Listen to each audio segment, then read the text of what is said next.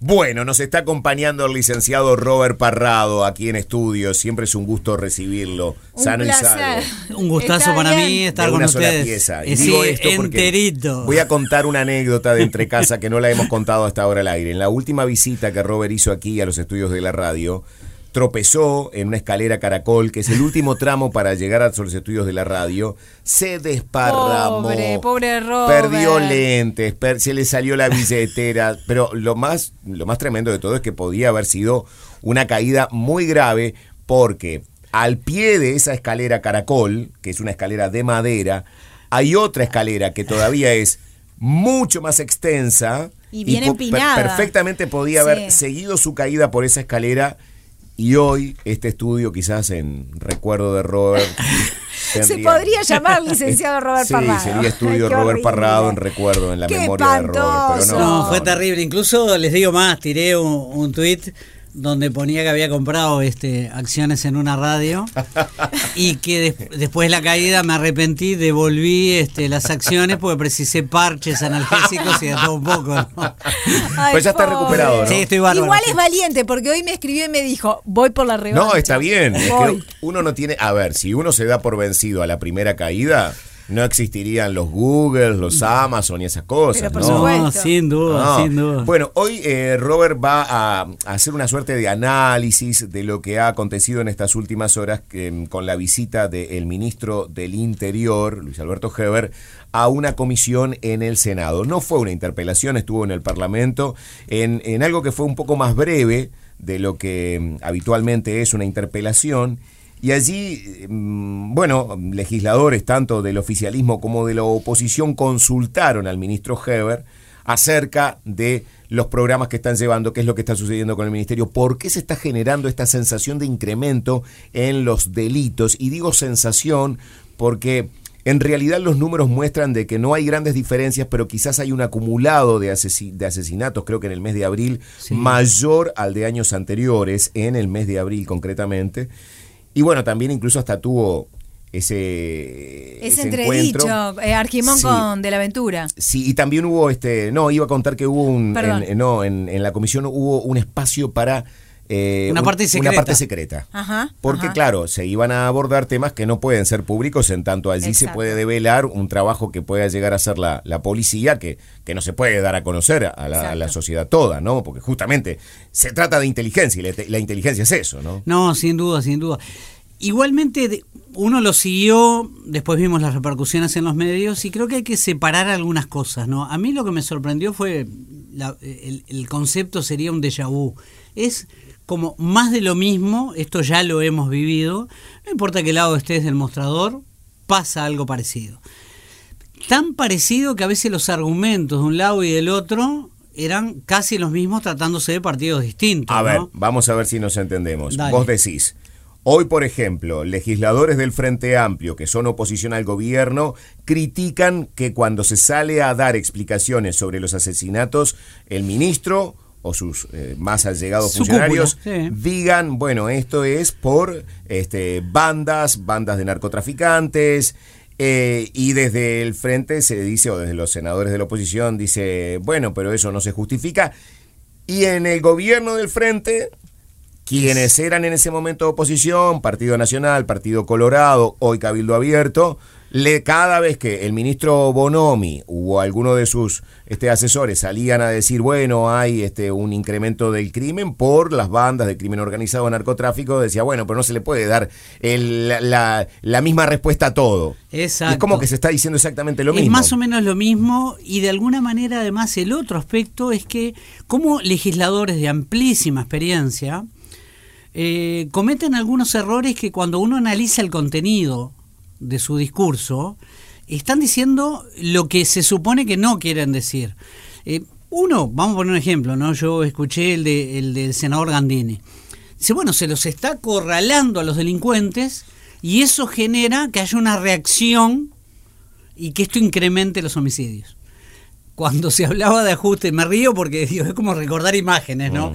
Eh, ajustes de cuenta, me acuerdo con una jueza que en su momento dijo que habían homicidios investigados como si fueran de segunda categoría, que es el ajuste de cuenta. Pero vayamos a la comunidad, o sea, lo que recibimos nosotros ciudadanos medios en los mensajes. Si vos me Claro. decís ajuste de cuenta, es un problema que no nos toca tan de cerca. Exactamente. Es un lío de ellos. Ese es el tema. Y Gandini hizo lo mismo. Ese es el tema. Y creo que lo hizo hasta inocentemente. Claro. Pero lo hizo. Y ahí es donde vos tenés que. Y un poquito de crispación, además, ¿no? Vos nombrabas, Natalia, el tema de, de- de la aventura y, y, Y Beatriz Argimón. y Beatriz Argimón, sí. Yo creo que hubo un exceso de Beatriz Argimón. sin Totalmente duda. de acuerdo. Sin Totalmente de acuerdo.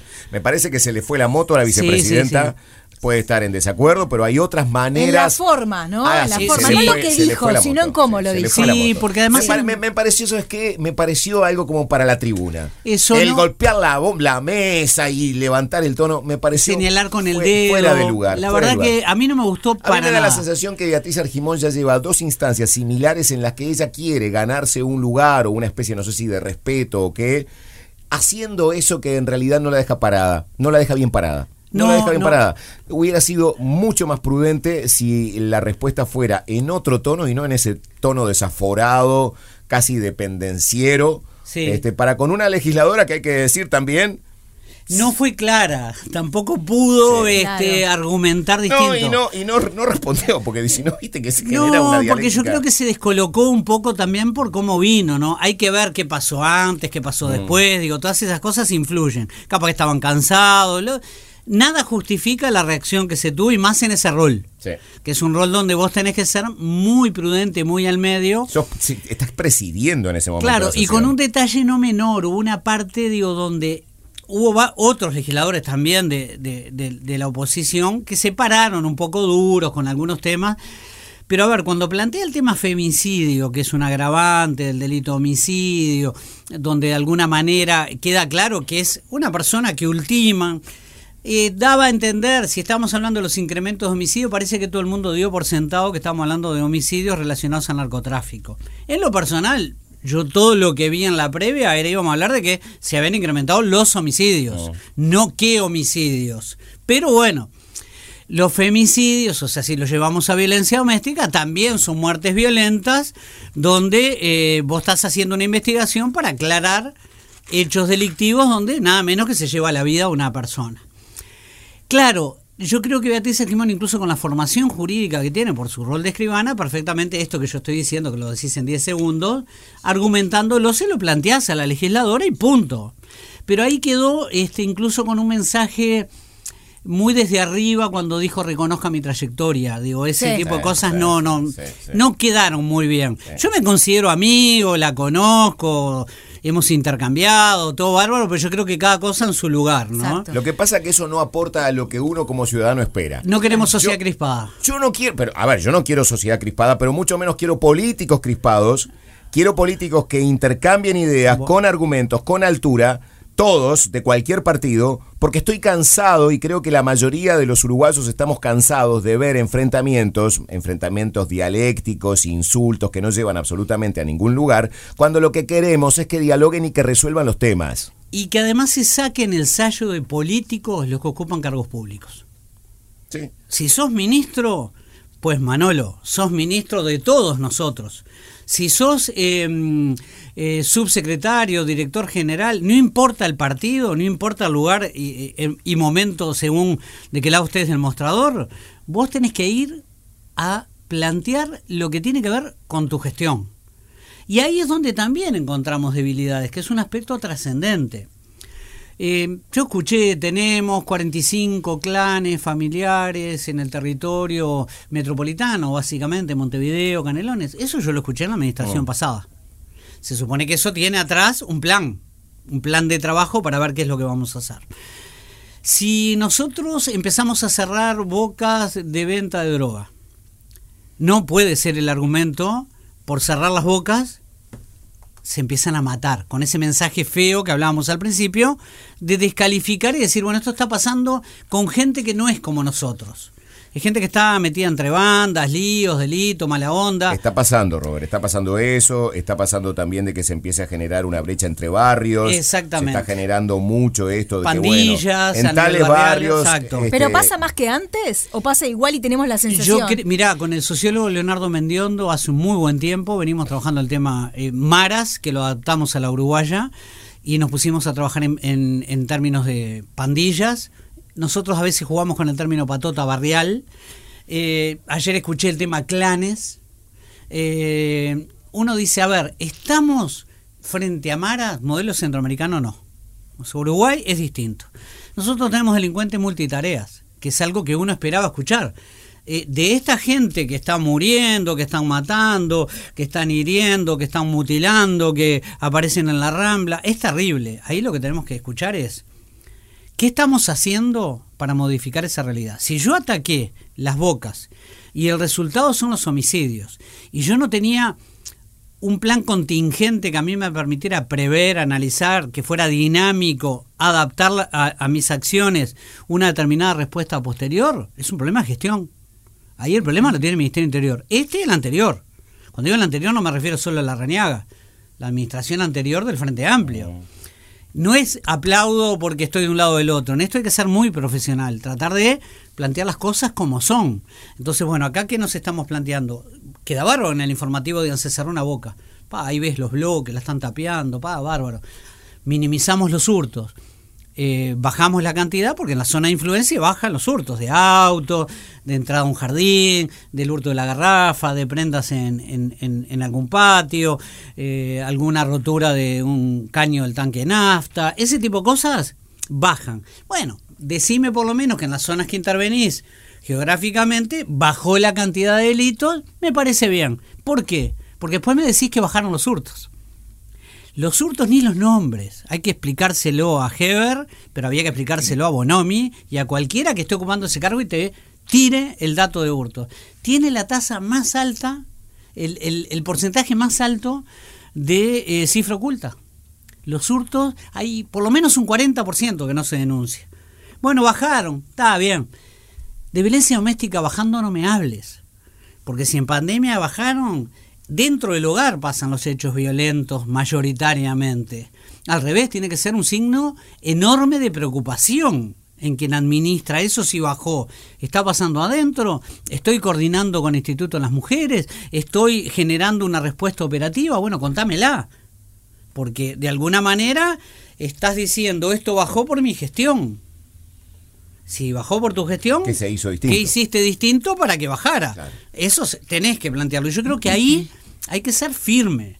Digo, firme ¿por qué? Porque se pidió eso, además. Claro. Eh, mirándonos a los ojos, que cuando me vaya en el 2030 eh, puedan mirarme y decirme, sí, bueno, uno tiene la suerte de decirlo bastante seguido, pero vale en la administración pasada, pero vale para esta, si no, te harías trampa al solitario.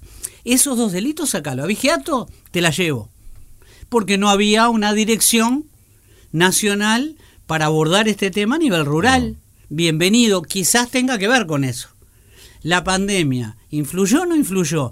Bueno, lo que pasa es que la pandemia eh, en otros países, no, no, vamos a compararnos con nosotros mismos. Robert, te hago una pregunta, Dale. porque en redes si uno lee los comentarios de la gente, existe la percepción de que cuando asumió el extinto Jorge Larrañaga la gestión Sí. al frente del Ministerio del Interior, hubo un cambio notorio en las primeras semanas Sí. y que ese cambio se siguió percibiendo mientras él estuvo al frente, lamentablemente hasta su fallecimiento. ¿Qué hizo Larrañaga, si esto fue Sí. realmente así, que no está haciendo Heber hoy? Yo te puedo decir lo que a mí me parece que hizo la rañaga, que es, eh, acaudilló, creo que él tenía las condiciones para estar cerca, o sea, eh, saber manejarlo. Cierra un poco con el, un término que nosotros habíamos acu- acuñado, que era el primer policía debía ser ministro. No que hiciera procedimientos, que estuviera en, en todos los lugares donde pasaba algo, sino estar en primera línea. ¿tá? Logró prevenir, y eso se logra con un poco de movimiento hacia la interna, eh, que no fuera una policía tan reactiva, sino más proactiva. Eh, creo que hubo mucha motivación en ese sentido, o sea, logró prevenir, disuadir y eventualmente reprimir. Yo creo que aún estando en la rañaga esto podría haber pasado igual. Yo lo hablé en su momento con la calle Pou, lo hablé con todos los que incluso ayer pedían que nos traigan propuestas la oposición. Algunos se las llevaste y ayer no puedo ni nombrarlas. Se ve que no saben ni dónde las tienen guardadas. Pero digo, algo que voy es, hay cosas para hacer que tienen que estar. Ahora, en esa reunión secreta, que como no lo sabemos, no lo puedes analizar, pero uno puede decir lo que uno esperaría, es bueno, yo quiero creer que vamos a crear un grupo de tareas específicamente para estudiar pandillas, maras, clanes, patotas barriales, por qué se está dando esto y qué dispositivo vamos a hacer para evitar los homicidios. Porque yo con patrullaje disuado que no ocurran rapiñas. Las rapiñas bajaron, mirá qué interesante, está bueno pero ¿cuántos están presos de esos de esa cantidad de rapiñas? Yo quiero saberlo. Lo tiene el ministerio. ¿eh? Miren que esta información se tiene. Por ahí no ahondamos mucho, pero está. Perdóname que te corté. No, perdóname que, está bueno que sigas con este tema, pero quiero que me contestes sí o no si esto que se está dando ahora eh, es una sensación de que se está dando con más frecuencia o, eh, o no. Es la misma respuesta que di cuando le pasó a Bonomi. Lo único que con Bonomi hacíamos un análisis del por qué técnicamente y desde mi mirada profesional. Yo entendía que con Bonomi era porque desmontó y montó estructura, hizo generar demoras administrativas en el accionar policial, porque el policía tenía que hacer entregas. Eh, cuando digo entregas, esto es de tal juzgado, esto hay que devolvérselo al dueño. ¿Por qué? Porque hay responsabilidades que él tenía que dejar cubiertas para cuando eso se desarmara y arrancara algo nuevo. También cuando los datos se iban disparados, vos ibas diciendo, bueno, ojo que esto puede ser una foto tenemos que ir viendo qué se hace, pero claro, yo tengo que ser coherente con mi discurso. A mí me preguntabas vos hace... Era Bonomi, ¿qué está pasando? Y yo decía, ojo que nos estamos acercando al punto de no retorno. Mm. Ojo que lo estamos por pisar. Ojo que estamos arriba de él. Eh, cuando lo pisás no hay vuelta. Yo creo que están a tiempo para corregir. Mm. Porque soy optimista por excelencia. No obstante eso, tenés hechos gravísimos, como por ejemplo el desmembramiento de personas luego de ultimarlas. Tremendo. Eso te, no te habla de lo grave que es, te dice de dónde vino. ¿Pero pasaba o no pasaba? Eh, hubo hechos pequeños, planteados, que es el caminito que vos tenés que ir analizando, que lo debería haber hecho la administración pasada, lo tiene que hacer esta administración. Si no, lo contrario, no es buena la gestión. Vos necesitas modificar eso. Ahora, también eh, circula de que hubo hechos donde no murieron e igualmente hubo mutilaciones. Cortes de dedos, un brazo, una oreja, eh, y eso no se denuncia. Entonces queda en ese mundo. Es decir, la víctima no denuncia. Está viva, capaz no que con tres dedos menos. No, claro, no lo denuncia porque está dentro de ese submundo. Vale para el baleado, ¿no? Mm. No denunció. Te hago una pregunta. Gestión Bonomi. Sí. Te lo pregunto como vecino de Montevideo y vecino de ese lugar donde se implementó el plan piloto de las cámaras de seguridad. Yo vivía en Ciudad Vieja. Sí. Yo me, mudé a Ciudad Vieja en un momento donde era complicada la Ciudad Vieja. Mucho arrebato. Había mucho arrebato, eh, el oportunista que, sobre todo por la, por el tránsito de, turistas que se bajaban de los barcos en el puerto de Montevideo, intentaban caminar por algunas cuadras de la ciudad vieja y había mucho arrebato. Había alguna que otra boca también. En aquel momento, te estoy hablando hace unos cuantos años, cuando yo recién me mudé. Se instalan las cámaras fue el cambio fue de un día para el otro y total. Como vecino de la ciudad vieja yo me encontraba con que de repente una señora gritaba, mira te pongo un ejemplo, pero que sucedió realmente. En la esquina de Sarandí 33, ubicás, en aquel momento estaba el restaurante que cerró, que se llamaba la Catedral de los Sándwiches ahí. Una señora que venía caminando grita, me robaron, gritó la señora, y se vieron a dos chicos corriendo por Sarandí hacia la Plaza Matriz una cuadra cuando llegan a la esquina con eh, Ituzaingó. Sí. Dos motos de la policía los detienen a los chicos, los ponen contra la pared, le devuelven la cartera a la señora.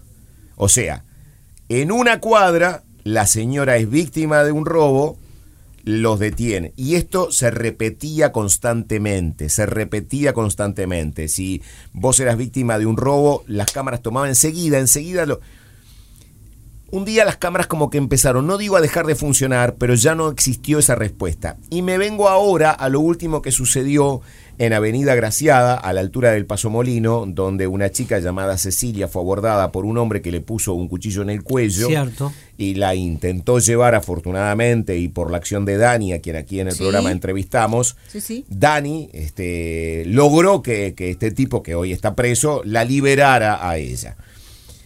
En, ese, en todo eso, lo único que pasó fue que Dani, esta señora que hoy, esta mujer que hoy está Sí, este, sí, sí, trabajando en el. CASMU, ella este, la lo- lograra liberar. En todo eso no apareció ningún policía. ¿Cuándo aparece la policía? Cuando Cecilia va a hacer la denuncia y ahí comienzan a revisar las cámaras. Entonces se hace la revisación, pero con un hecho ya consumado. Bueno. es decir, no, no se pudo prevenir nada de esto, no hubo una respuesta rápida. Mi pregunta es, ¿por qué cuando recién empezó este sistema a implementarse funcionaba tan bien, eh, con una respuesta inmediata, y hoy parece que las cámaras no sirven más que para testificar lo que ya pasó? Bien, estoy de- acuerdo contigo. En las cámaras cumplieron un rol. Yo fui su comisario de la primera, ¿no? Tenías una camioneta Nissan circulando en la ciudad vieja, te imaginas que eh, vi- vivías tocando bocina para que alguien humildemente se corriera 10 centímetros para ver si pasabas. Habitualmente te terminabas bajando y corriendo vos eh, como, como podías. Ahí el plan cuál sería en la ciudad vieja, capaz que aparecían más motos, un despliegue distinto. Lo primero que apareció fueron las cámaras. Hay un corrimiento del delito, en criollo las personas que hacían los arrebatos van a otras zonas. Eso después se fue, eh, fue implementándose a nivel Montevideo y fue creciendo y de alguna forma se siguió atacando. La misma crítica que yo le hacía a Bonomi la puedo hacer hoy con esto que me estás planteando. Si yo tengo cámaras y estoy viendo lo que te pasa, yo lo único que estoy es grabando la situación donde te pegan, te rapiñan y eventualmente te pueden matar para tener una buena prueba para después llevarla a la justicia. Me hace acordar, y eh, es bueno a veces meter un poquito de humor a temas tan jodidos, Batman y Robin van a un lugar, a un lugar donde hubo un hurto, Robin lo mira a Batman y le dice, Batman, está la cédula que dejó el delincuente acá. Batman lo mira y dice, nos quedamos acá hasta que venga a buscarla. ¿Me entendés? Sí, o sea, ¿qué quiero decir con esto? Vos podés, si ves una persona caminando atrás de otra y presumís que hay un riesgo eventual, vos deberías disponer que la policía esté cerca. ¿Para qué? Porque te da tranquilidad y evitas el evento.